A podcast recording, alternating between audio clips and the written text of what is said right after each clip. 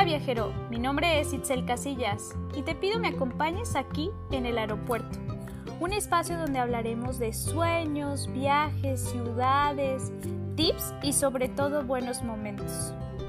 Quédate, estamos cerca de despegar. Hola, hola viajeros, ¿cómo están? Yo estoy súper bien, súper emocionada porque el día de hoy otra vez estamos aquí aterrizando en el aeropuerto y como siempre les digo, tenemos invitados de lujo. Y es que nuestro aeropuerto cada día está aterrizando en lados diferentes y el día de hoy no es la excepción. Está con nosotros Yunova Costa Vargas, ella es estudiante de Relaciones Internacionales, directora ejecutiva y presidenta suplente de la Red Latinoamericana de Jóvenes por la Democracia. Es coordinadora del movimiento UNA 19 de abril, miembro del Consejo Ejecutivo por el Sector Juvenil en la Alianza Cívica por la Justicia y la Democracia y facilitadora de procesos de construcción de paz y negociación a nivel latinoamericano. Ha demostrado una amplia participación y liderazgo. Es suplente de representante juvenil en las negociaciones del 2019 entre la Alianza Cívica y Ortega. Ha participado en foros internacionales, embajadora juvenil nicaragüense en Youth Democracy in the Americas, en Washington, D.C. en el 2022, en el Foro de Juventudes en Miami, en Estados Unidos en el 2022 en la cumbre iberoamericana en República Dominicana en el 2023 y en el Summit for Democracy en San José, Costa Rica en el 2023. Hola Juno, ¿cómo estás? Hola Itzel, gracias por el espacio, eh, estoy súper bien por ahora y nada, muy agradecida por estar acá compartiendo en este gran aeropuerto con todos ustedes. Muchas gracias. Pues nosotros también muy emocionados porque te tenemos aquí y bueno, déjenme les cuento que también fue un poco difícil coordinar su agenda porque Juno está próxima a despegar también a otra agenda internacional, así que pues eh, la tenemos aquí antes de que suceda. Juno, a mí me gustaría mucho que comencemos esta, esta conversación contándonos quién eres tú, lejos de lo que ya leí cuáles son como tus afinidades, qué cosas te mueven, en qué país estás, en qué región del país estás.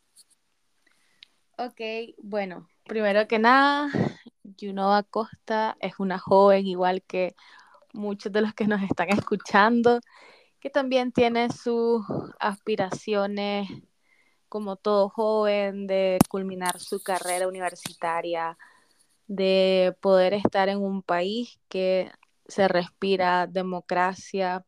Eh, lastimosamente, yo soy nicaragüense, pues y tuve que estar con un exilio forzoso y ahora me encuentro en Costa Rica, en el país de pura vida, donde me ha abierto las puertas como no tienen idea, tanto como en la parte académica como en la parte migratoria. Siento que este ha sido un país donde ha acogido a muchos jóvenes y pues jóvenes que estamos involucrados en, la parte política pues no son la excepción. Entonces, eh, me gusta mucho la idea de, de, estar como compartiendo en libertad lo que todo joven debería de hacer, su vida cotidiana en un país democrático. Claro. Y bueno, yo extraño mucho mi país, Nicaragua, sobre todo su comida, que es lo mejor de Centroamérica, la verdad.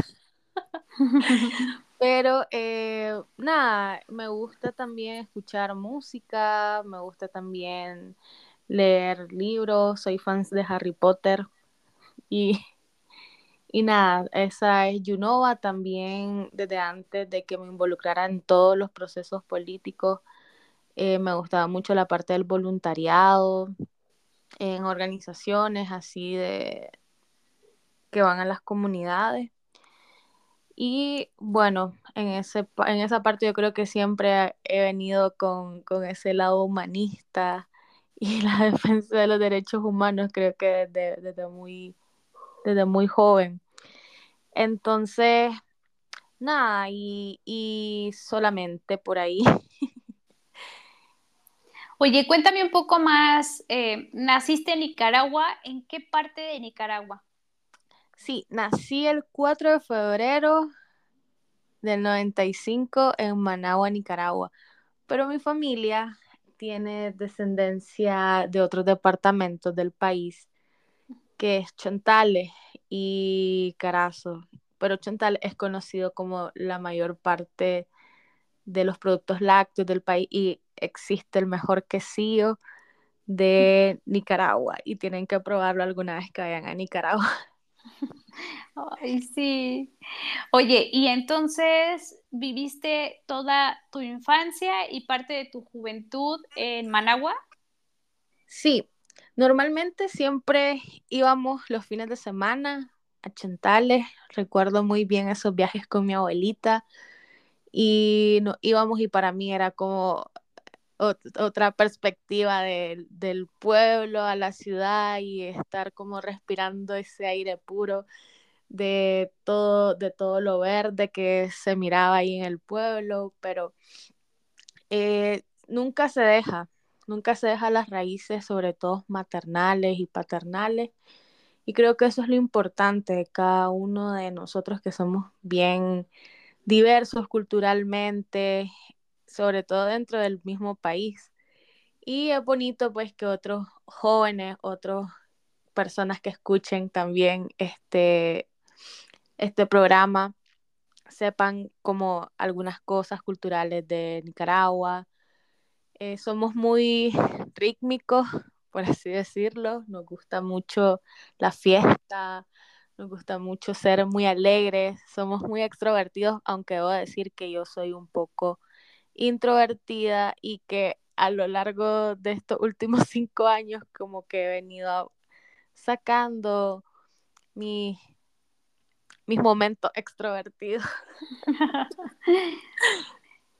Oye, y por ejemplo, ¿qué, ¿qué, diferencias culturales o hay diferencias culturales marcadas entre departamentos de, Nicaragua o mayoritariamente crees que existe una narrativa de identidad colectiva? Fíjate que eso es bien interesante porque sí hay como puntos culturales muy, muy, muy marcados que diferencian cada departamento. Por ejemplo, están los hípicos, que son como las fiestas patronales de cada, de cada departamento que son como los desfiles y esos de los, los santos, por así decirlo, los santos de cada departamento.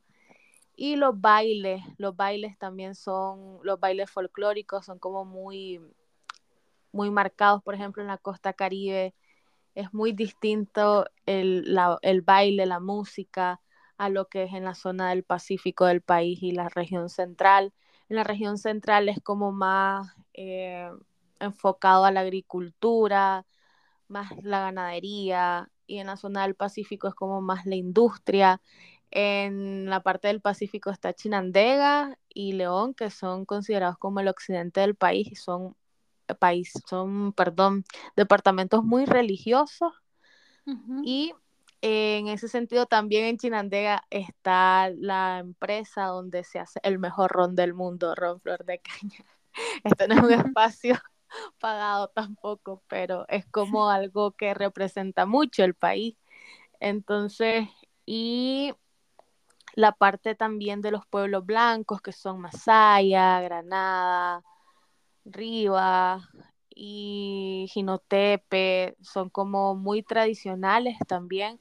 Masaya es considerado la cuna del folclore nicaragüense, entonces sus habitantes son muy apegados a su, a, su baile. O sea, ahí no hay persona en Masaya que no sepa bailar lo, los bailes típicos o tocar la marimba, que la marimba es como nuestro instrumento tradicional a nivel general, a nivel nacional.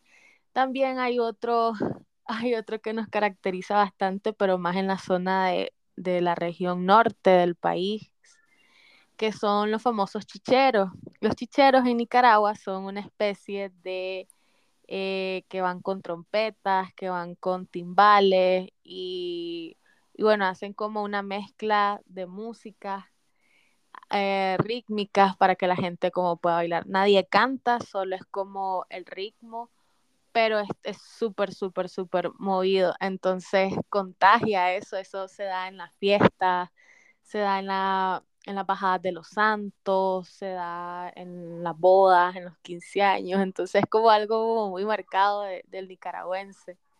Y la comida, pues la gastronomía, yo amo toda la comida de Nicaragua, pero hay cosas como muy puntuales también, como en la región Caribe, que no es la misma de, la del Pacífico, pues de la ciudad y, eso. El gallo pinto, uff, es una combinación de arroz con frijoles, eh, pero como sofrito y es exquisito, exquisito, exquisito. O sea, no hay nicaragüense que no coma gallo pinto en su cena. Y no, ah, o sea, ¿lo cenan eh, diario? Sí, la mayoría de nicaragüenses cenan gallo pinto en Nicaragua. Entonces es como acompañado de una rodaja de queso o una, unas rodajas de plátano maduro. Entonces es como sí o sí tiene que haber gallo pinto. Wow, o sea, eh, y esto no se come en la comida, o sea, es solo una cena. Sí, hay algunas personas que también lo hacen en, el desayuno, pero es que la gastronomía nicaragüense, es, eso es lo que la resalta, que es con, comemos mucha fritura, y ya sea en el desayuno, ya sea en la cena. Entonces, eso es como muy, muy, muy, muy marcado en nosotros. Hay un platillo que es como la fritanga, que es carne asada, eh, cerdo asado, eh, pollo asado con gallo pinto, eh, queso frito.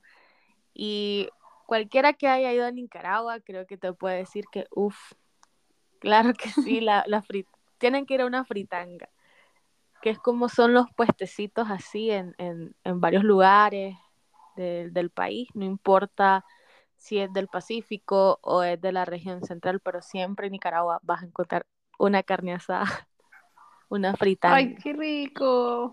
Sí. En cualquier momento del día, o sea, podría yo levantarme con ganas de comer algo fuerte y podría encontrarme algo así para desayunar. Eh, eso en algunos puntos nada más, como por ejemplo en lugares donde se especifican en desayunos nica, entonces ahí es tipo, si vas a encontrar el, gallo pintito recién calentado, eh, con quesito, con crema, con cerdito, entonces sí, sí lo puedes encontrar. Pero las fritangas son eh, mayormente las encuentras por las noches y los fines de semana. A partir del viernes, todo el mundo comprando fritanga. Mm. Es como algo muy tradicional en, Nicaragua, fíjate. Es como, ok, en la noche no vamos a, cocinar, vamos a comer fritanga. Ay, qué rico.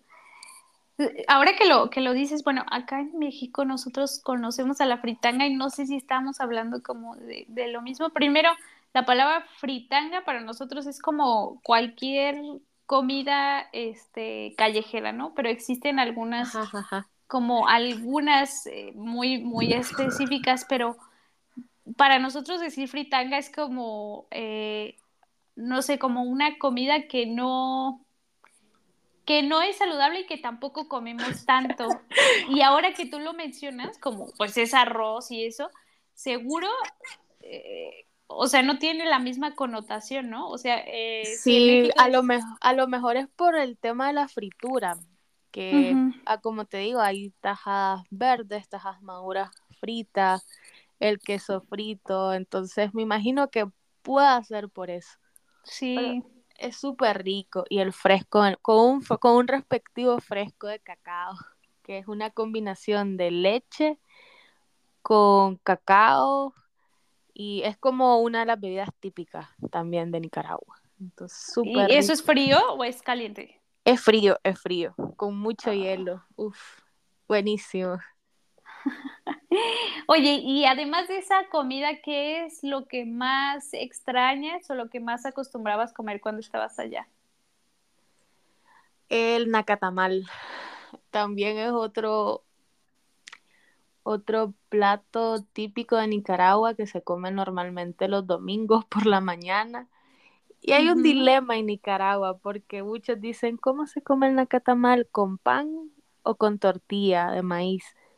Porque ya te voy a contar que, es más o menos el nacatamal. El nacatamal es una masa eh, que trae adentro un pedazo de cerdo, un pedacito de papa, arroz y otros vegetales y lo envuelven en una hoja de, plátano, lo amarran y lo ponen a cocer como por no sé cuántas horas, un montón de horas, así como para que esté súper, súper, súper rico y cocido todo lo que lleva adentro.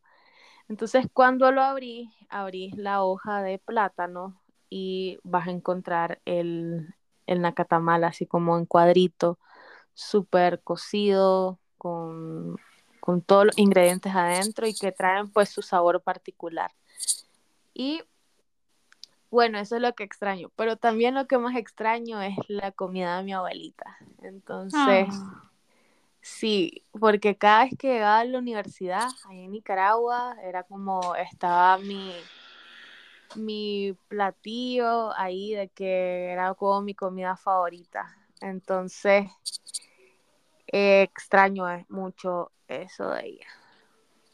Sí, oye, y hablando un poco de, de, pues de esta parte que ya nos contaste al inicio, ¿cómo fue tu proceso de, de salida de tu país? ¿Qué factores te orillaron a tomar esa decisión? ¿En cuánto tiempo te saliste? ¿Tu familia se quedó? ¿Se, se fue contigo? ¿Cómo, ¿Cómo lo has vivido?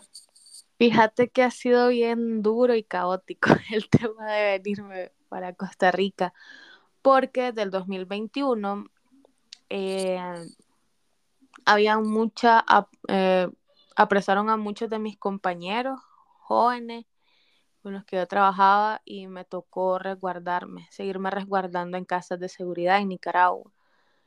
Sin embargo, a partir del año pasado yo decidí eh, venir a Costa Rica de una forma irregular yo no pasé por un puesto fronterizo como tal para entrar acá porque no, no podía, porque me detenían y me quitaban mi pasaporte y, pues no quería pasar todo ese proceso de estar presa en Nicaragua. Entonces me pasé de la última vez que, que de, miré a Nicaragua, así como sus cielos, todo su paisaje fue en septiembre del año pasado, eh, específicamente el 29 de septiembre del 2022. Eh, jamás me imaginé que iba a ser como la última vez que iba a ver a Nicaragua, porque yo en el año pasado había entrado así salido irregularmente por puntos donde no te detiene la policía ni el ejército, porque todavía no podía hacerme la idea de dejar mi país. Y porque tenía a mis amigos todavía presos allá en Nicaragua. Entonces era una situación de, de no sé qué hacer, eh, me voy, no me voy, no puedo, mi, mi amistad que tengo con ellos no me deja, pero yo sé que si me quedo aquí también me pueden echar presa. Y era ese dilema que pasaba por mi cabeza siempre. Entonces me pasó una situación y yo dije que, o sea, yo salí en septiembre y yo dije, bueno, voy a volver en diciembre porque pues es diciembre, es Navidad, es, es fin de año quiero al menos ver, aunque sea unos segundos, a mi mamá así súper rápido, porque yo no vivía en mi casa, ni tampoco podía ver a mi familia, porque ellos les, les generaba cierto riesgo estarme viendo por, por un problema de seguridad, porque ellos también los podían meter presos o algo. Entonces, eh, en octubre eh, pues y fuimos a hacer una incidencia internacional a, Estados Unidos y regresando íbamos a regresar para Costa Rica para cruzarnos varias personas y lastimosamente yo me fracturé la rodilla. Y no sé si fue cosa del destino o qué, pero yo dije, ok, Diosito, no sé qué pasó, pero si esto es para que me detenga y no me, no me vaya a Nicaragua, ok.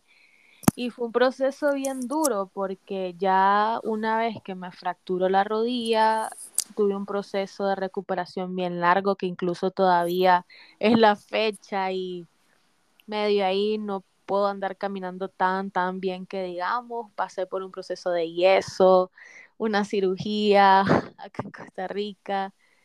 Eh, me hicieron un injerto de hueso, una platina en la rodilla. Anduve como dos meses en silla de ruedas, después con muleta. Pero creo que también todo ese proceso me hizo replantearme de que tenía que pensar en Junova y dejar de pensar un ratito en los demás. Entonces, eh, pues estoy libre, mis amigos están libres, el 9 de febrero los liberaron, pero también los desterraron. Pero con solo el hecho de saber de que ellos están en libertad, que ya no están en las cárceles de Nicaragua, me dio mucha fuerza y creo que también eso me ayudó a recuperarme mucho más rápido, a andar sin muletas, ya y andar, no andar en silla de ruedas. Creo que eso fue como un subidón de energía. Y mi familia pues quedó allá en Nicaragua. Eh, por eso te comentaba que ha sido como un proceso muy duro, porque estar aquí en otro país, fracturada, operada, enferma, y sin tu familia y sin los mimos de, de la abuelita, es como muy fuerte. Pero han habido muchos ángeles aquí en Costa Rica, que eso sí no lo puedo negar. Eh, amistades, familias de mis amigos que me han tratado como una hija más, una parte de su familia más. Entonces creo que eso también el acuerpamiento y la parte emocional y psicosocial también la he tomado como muy, muy en serio. Y pues la vida me ha dado otra oportunidad de estudiar también, que pude ganarme una beca con la cooperación europea y estoy estudiando acá en Costa Rica y ha sido como muy interesante todo este capítulo de mi vida este año, entonces. Sí. Aquí, vamos. Y, es tan reciente que, que, como que supongo aún hay muchas emociones, aún hay mucha, muchos sentimientos en el aire, aún hay muchos porqués y también muchas dudas porque eh, todavía no está asimilado, ¿no? Menos cuando, cuando nos cuentas, yo pensé que iba a volver, ¿no? Como... Sí, exactamente. O sea, fue como un exilio forzoso, así inesperado, como mucha gente.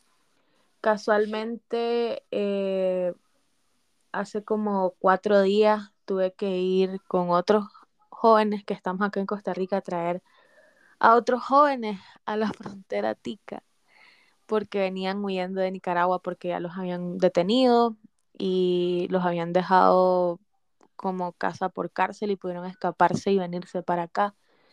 Y mirar el rótulo de Nicaragua, así como Nicaragua un kilómetro, fue como, movió mm. como mil cosas y yo tan cerca y a la vez tan distante, o sea que, que, que duro pues, tanto para las personas que están recién dejando y uno que todavía, pues, yo te soy muy honesta, yo todavía no lo asimilo y todavía siento como, no, pues sí estoy aquí de pasadita porque quiero regresar, pero pues la realidad otra. Mi mente dice una cosa, pero mi corazón dice otra. Claro. Juno, y cuando tú dices que los desterraron, significa que eh, o sea, los sacaron de la cárcel, pero ya no son bienvenidos en, Nicaragua. Exactamente. a, dónde están yendo?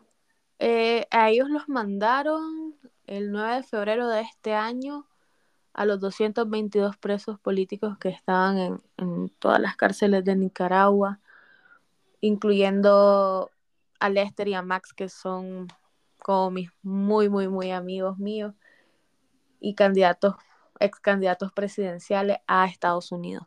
A todos los montaron en un vuelo y fueron rumbo a, Washington los 222 y cuando ellos aterrizaron salió un decreto de la Asamblea Nacional de Nicaragua que las personas que habían salido en ese vuelo ya no eran nicaragüenses. Les quitaron la nacionalidad, eh, les quitaron sus bienes. Hace como tres días salió otro decreto que todos sus bienes a nombre de ellos estaban eh, apropiados por el gobierno, según ellos, de Nicaragua. Ay, no puede ser. Entonces cada vez vemos cómo se van violentando pues la, los derechos humanos de no solo de los 222, sino de todos los nicaragüenses. Han salido otra lista de 94 nicaragüenses, igual que le quitaron la nacionalidad. Pero pues, por suerte, hay mucha gente, muchos ángeles. Diosito sabe cuáles son todos los planes de cada uno, que pues muchos de ellos le han otorgado la nacionalidad española. Entonces, y pues hay varios países que han ofrecido, como Argentina, como Chile, como España, incluso creo que en México también ofrecieron nacionalidad. Pero bueno, eh, pero la mayoría se fue por la española, que creo que es como la que te abre mucho más puertas en muchos lados. Y es una lucha constante, pues estar fuera y no tener esa desconexión también con la gente que está resistiendo y sufriendo adentro de Nicaragua, porque las realidades cuando ya estás en el exilio a veces suelen ser muy distintas. Entonces, ese es el reto mm, para todos los que seguimos pues en el tema político y que estamos en el exilio de no tener esa desconexión con la realidad nicaragüense que está sufriendo las consecuencias de todo el tema económico, sobre todo, más que político.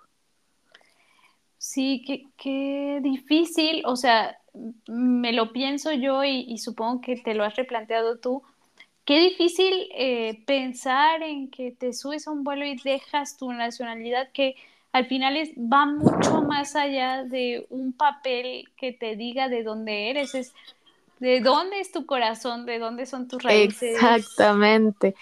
Eh, ha sido muy difícil, créeme que sí, muy difícil. Muchos de ellos todavía no lo asimilan porque dejas tu vida, dejas tu casa, dejas tu familia, los que pudieron pues estar con su familia allá y que tenían visa y todo, pues ok, pero las personas que no tenían esa posibilidad, esa accesibilidad o estar como en, eh, empezar de cero en un país que muchos muchos de los que iban ahí no tenían conocimiento del idioma en Estados Unidos o muchos de ellos eran de la tercera edad, entonces es como muy complejo, un golpe eh, increíbles, pero como vos lo mencionabas, eh, lo nicaragüense se lleva en la sangre y en el corazón. Y como lo mencionó en una entrevista Lester,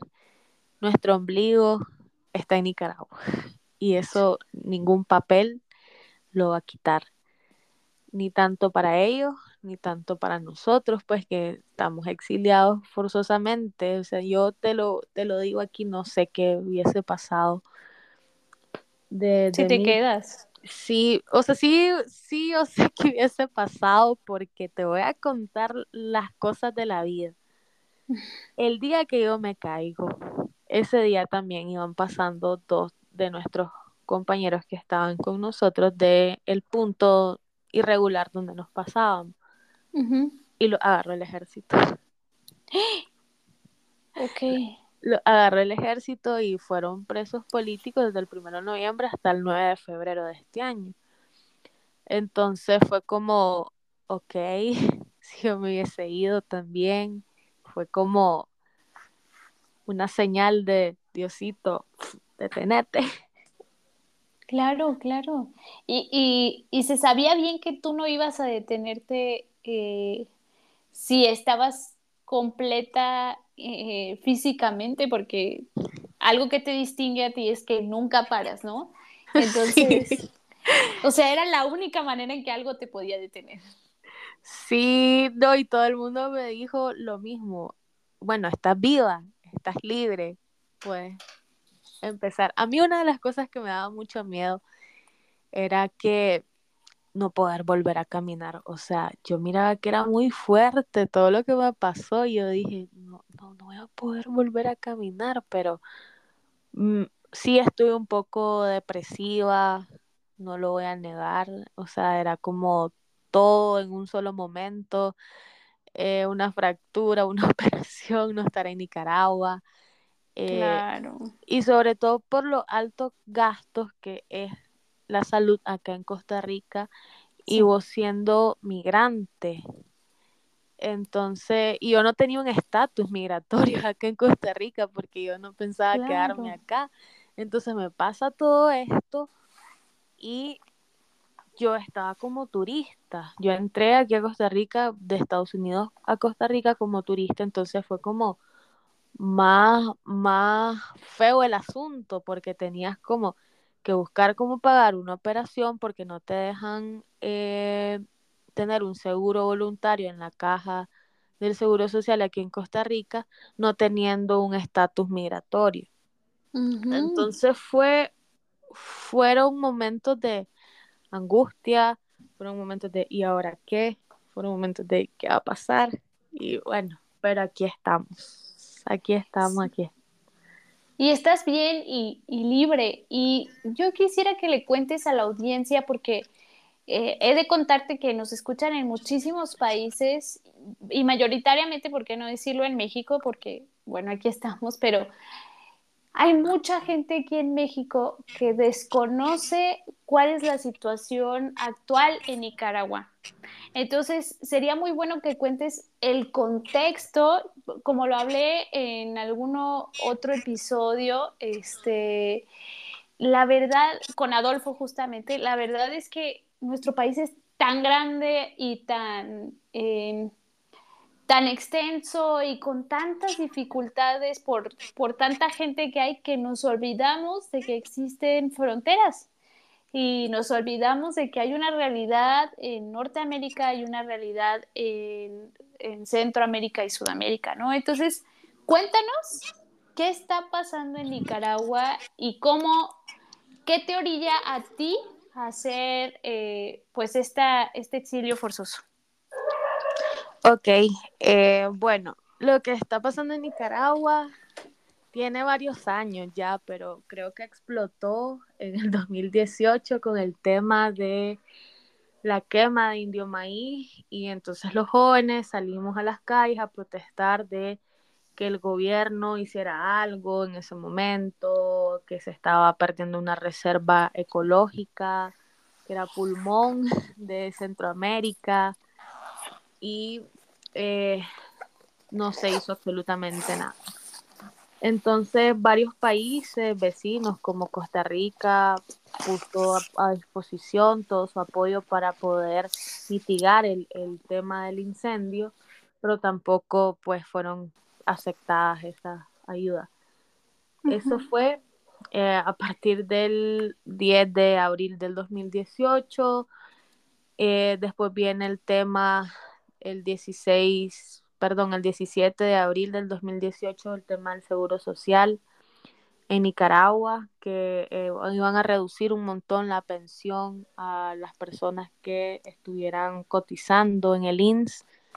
Uh -huh. Y bueno, era un grupo de señores que estaban protestando ese día en León, el, el 18 de, de abril, en León, y fueron pues atacados por jóvenes de la juventud sandinista que son el brazo del partido del Frente Sandinista de Liberación Nacional, que pues es el partido de turno que está en Nicaragua.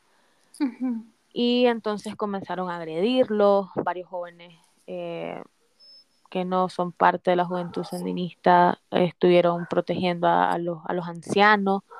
Entonces en Managua, que es la capital, todas las universidades decidieron salir a protestar ese día, a las 5 de la tarde. Me acuerdo en Camino de Oriente. Yo recuerdo que yo no pude ir porque estaba full en la universidad y yo dije, ok, no importa, pero yo voy a estar compartiendo los posts en Facebook y bueno, ahí me sumo mañana en la otra protesta que hagan porque no sabíamos lo que iba a pasar esa noche. Ok. Entonces, eh, fue la protesta, llegaron todo, o sea, las turbas, nosotros le decimos turbas porque esa gente sí era turba, con palos, con tubos, hubieron gente que agredieron muy fuerte, que rajaron sus cabezas, quebraron sus manos, la gente de la juventud sandinista, eh, hubieron golpes y yo me indigno porque estoy viendo la transmisión en vivo y está la Policía Nacional ahí. Y la gente le dice, óigame señora, me están agrediendo y usted no hace nada. Entonces era como un silencio rotundo y que ahí están los videos en YouTube y todo. Entonces comenzó a armarse la euforia, me acuerdo, en Carretera Masaya, en Camino de Oriente, toda la gente iba saliendo de sus trabajos, o sea, Carretera Masaya es como una de las vías más principales de, de la capital donde pasa todo el mundo sí o sí. Ok. Entonces, todo el mundo pasando ahí, la gente pitando, como apoyando la protesta, como que qué estaba pasando, no sé qué, no sé cuánto. Entonces, cuando ya ellos se dejan evidenciar, la juventud sandinista, que están haciendo esto, mandan a la policía, a los antimotines, que son como los antidisturbios, que son esta gente de negro, ya con los escudos y todo.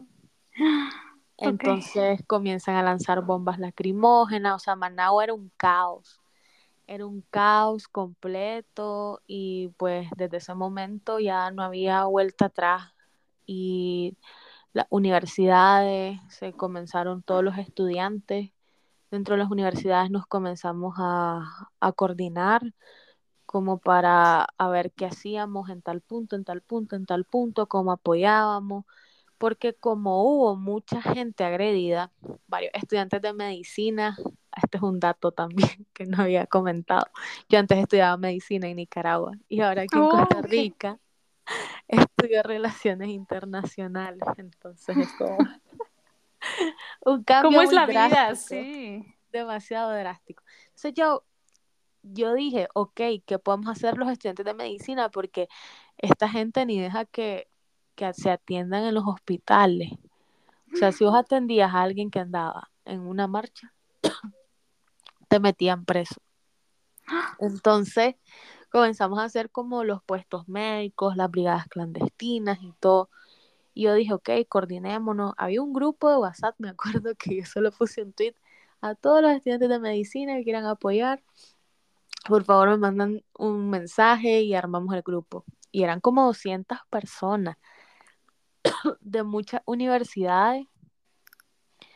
Y bueno, el 19 de abril comenzamos, comenzamos a organizarnos, comenzamos a organizarnos y bueno, tanto así que muchos jóvenes, eh, habían varios grupos organizados de jóvenes en distintas universidades y en distintos puntos de la capital que se conformó la coalición universitaria y esta coalición universitaria eh, fuimos al diálogo nacional contra Ortega y Murillo y estuvimos en la mesa de diálogo. Eh, creo que muchos mexicanos también creo que conocen a Sí. Lester Alemán, que ahí fue donde le dijo, pues ríndase a Ortega y que todo lo que el nicaragüense quería decirle, pero con palabras diplomáticas. Claro. Eh, nada, hubo mucha muerte, mucho sufrimiento, mucha violencia. Ahorita que estoy comentando, estoy como recordando varias cosas que, Sí. Que bueno, pues en el momento sí, no lo podías hablar porque te ponías a llorar, pero creo que esas heridas también han ido como sanando con el tema psicosocial de cada uno de nosotros. Claro. Y pues nosotros decidimos ir a, eso fue en el 2018, en el 2019 hubo otra mesa de negociación donde igual estuvimos presentes y pues se pudo liberar a los más de 600 presos políticos que habían en ese momento a nivel nacional. Y bueno, decidimos ir al tema electoral. Sabíamos las consecuencias que todo esto llevaba de, de enfrentarnos a Ortega en la urna. Y él sabía muy bien que iba a perder, porque Nicaragua ya estaba cansada pues de tanta violencia, de tanto robo, de que realmente que se quería un cambio.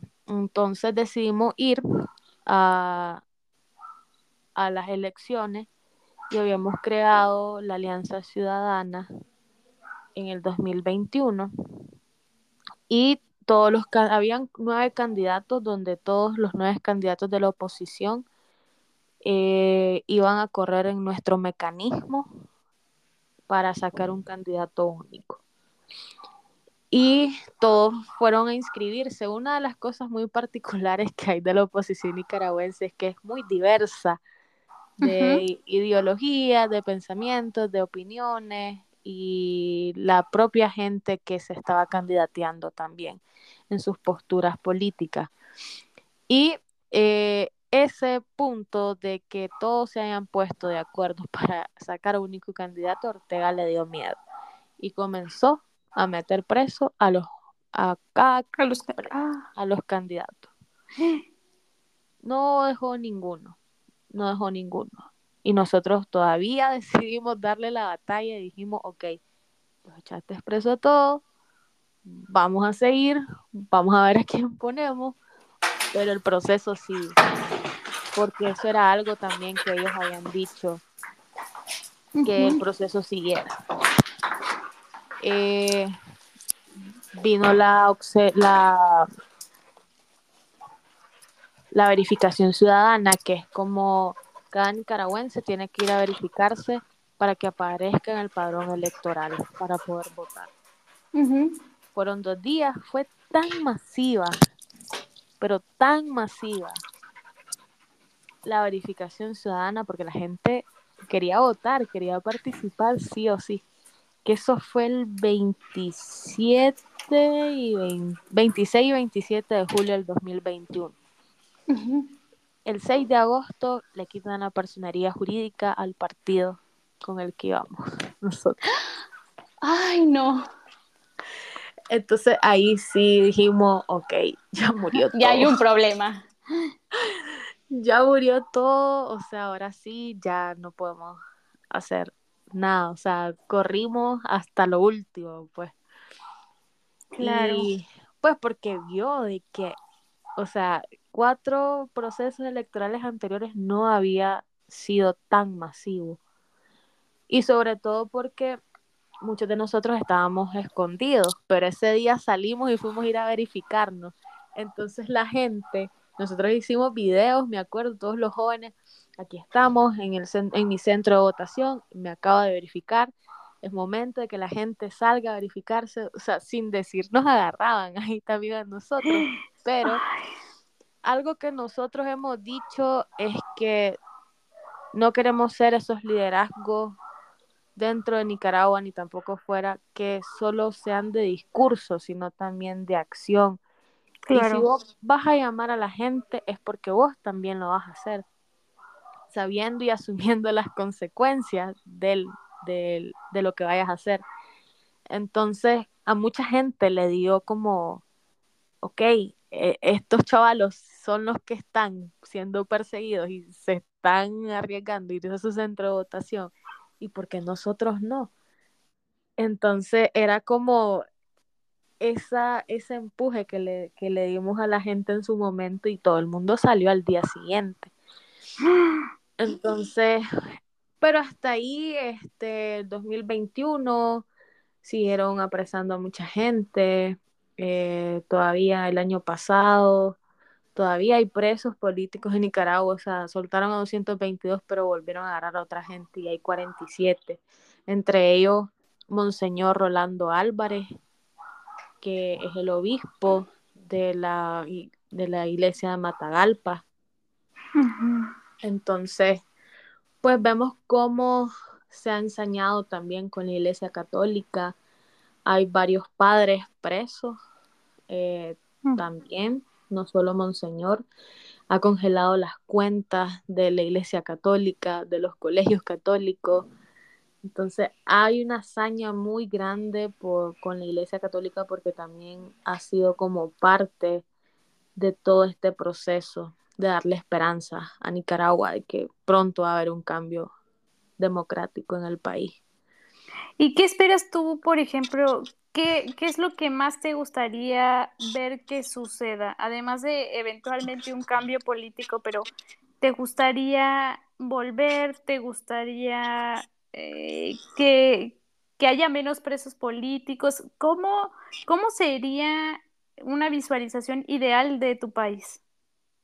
Bueno, primero, que no hubiera presos políticos. Creo que nadie debe estar encarcelado injustamente por solo querer democracia en Nicaragua. Lo segundo, que todos pudiéramos volver a Nicaragua. Y también lo más importante, ir a unas elecciones y ganarlas y que la democracia vuelva a nuestro paísito, porque creo que cuando Ortega se vaya, porque yo sé que se va a ir en algún momento, no hay mal que dure 100 años, y nos va a tocar reconstruir un país en ruinas que va a dejar. Y creo que lo más importante es cuando eso suceda, es prepararnos a cada uno de los que se nos arrebató seguir con nuestras vidas, a los que se nos arrebató conseguir con nuestras carreras universitarias. Muchos fuimos expulsados de las universidades. Okay. Eh, nos borraron nuestro registro. Muchos no nos dejaron entrar en otras universidades tampoco porque éramos opositores.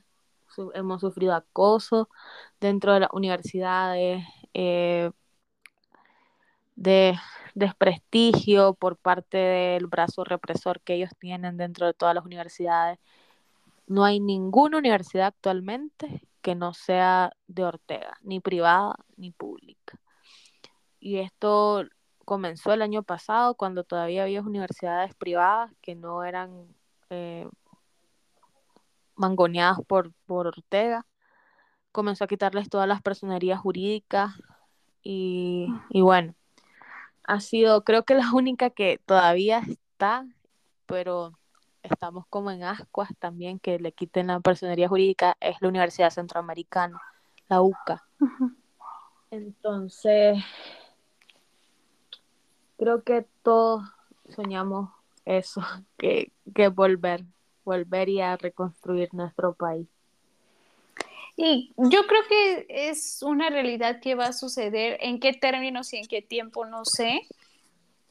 Eh, la política en América ha sido una locura, o sea, mayoritariamente nos hemos ido a extremos o de derecha o de izquierda, que pues sabemos que, que, que tener una visión política en extremo para cualquiera que sea es ultra peligroso porque siempre está eh, muy cercana al autoritarismo y, bueno, pues ha sido un poco el caso de varios países de Centroamérica y, lamentablemente es el caso de tu país.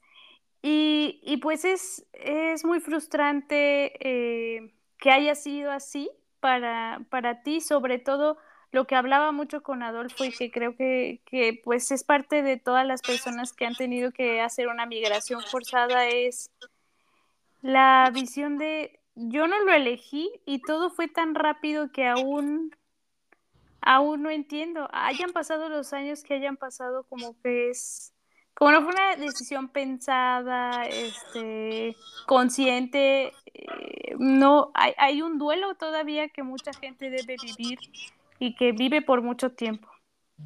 Sí, no, completamente de acuerdo, porque no solo Nicaragua lo vive, lo vive gente de Cuba, lo, lo vive gente de Venezuela, y a mí me marca porque vos podés caminar en las calles de San José Centro, acá en Costa Rica, y mirás cómo muchas familias venezolanas también están pasando lo mismo que, que vos pasaste, o sea, quizás lo pasaste de distinta forma, pero estás saliendo de tu país forzosamente, ya sea por un tema político, por un tema económico, que las dos se asocian. Si hay una crisis política en un país, hay crisis económica y por ende tenés que salir a buscar una mejor vida. Entonces, hay muchos, hay muchos, creo, sentimientos encontrados con, con todos los procesos migratorios, con el tema de dejar tu país, con el tema de no volver a estar en una Navidad con tu familia o, un año nuevo, el tema de las fechas importantes, los cumpleaños. Y creo que mi mayor temor estando aquí es que le pase algo a mi mamá o mi papá o mi abuelita y yo no poder estar allá. Entonces, creo que eso es como algo que más a los jóvenes que les afecta un montón. Por ejemplo, yo siempre abrazo mucho a Max porque él estando preso perdió a su mamá y no, no la dejaron, no lo dejaron ni despedirse de ella y tampoco, o sea, pudo salir, pero no pudo ni ver la tumba de su mamá. Entonces, son como cosas muy fuertes que cada uno eh, procesa de distintas formas y creo que todo este dolor, todo este sufrimiento también saca lo mejor de uno, pero que un día va a pagar todo Ortega por todo el daño que le ha hecho a muchos jóvenes, a toda la población nicaragüense, que solo queremos pues un país con más democracia. Sí, yo te agradezco mucho que, que estés compartiendo esto porque sé que no es fácil ni recordarlo ni haberlo vivido y menos hablarlo sabiendo eh, las repercusiones que esto pueda tener. Y, bueno, te agradezco demasiado que lo compartas. Y también me gustaría eh, irme a otro tema y preguntarte, después de todo lo vivido y que tú entras a Costa Rica, ¿hay algo que te haya costado trabajo en la adaptación cultural? Fíjate que cuando entré a la universidad, sí me sentí como rara porque dije yo, ok, soy la nueva y andaba con muletas mm. todavía. Entonces dije, ok, soy la nueva, soy la nica, eh, ando con muletas y me sentí un momento vulnerable, no, no lo voy a negar, porque aquí en Costa Rica es, hay mucha xenofobia. Y cuando miran que vos sos extranjero, y llegas a este tipo de espacios, te miran como, uy, es Nica. Pero yo llevaba esa percepción, pero fíjate que no sé si es cosas de la vida, Diosito, no sé, mi personalidad. Pero me trataron tan bien todos mis compañeros de clase, que incluso yo era como mayor que ellos, pues, o sea, era, era como, me acoplé también con ellos y yo dije, bueno, no he sentido nada discriminatorio, más bien me ayudaban con el tema de lo de, la, de las muletas y, y fue bastante interesante, pues también cuando yo anduve en silla de ruedas y con las muletas, y no solo en la universidad, sino en otros espacios, sentí como esa empatía también. No sé si fue por ese proceso, pero ahora que camino, fíjate que no he sentido tampoco eh, maltrato ni xenofobia, pero sí sé que hay mucha xenofobia en otros nicaragüenses acá, porque me lo han compartido. Sí, otra cosa que me ha costado adaptarme es el frío.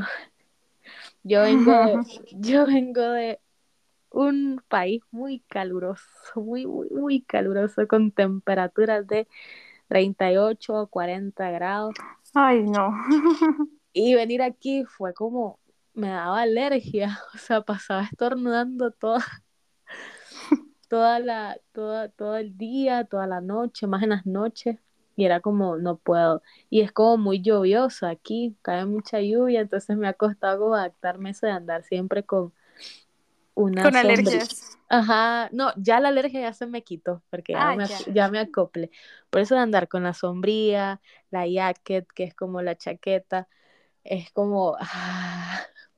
Y la comida, fíjate que es como muy parecida, porque es como que estoy viendo con gente nica, entonces eh, comamos comida nica. Eh, Pero a veces como los productos, como la parte de los lácteos, yo lo extraño demasiado de Nicaragua porque ya somos con mucho producto lácteo local y aquí es como extraño el queso Nicaragua porque no se siente igual.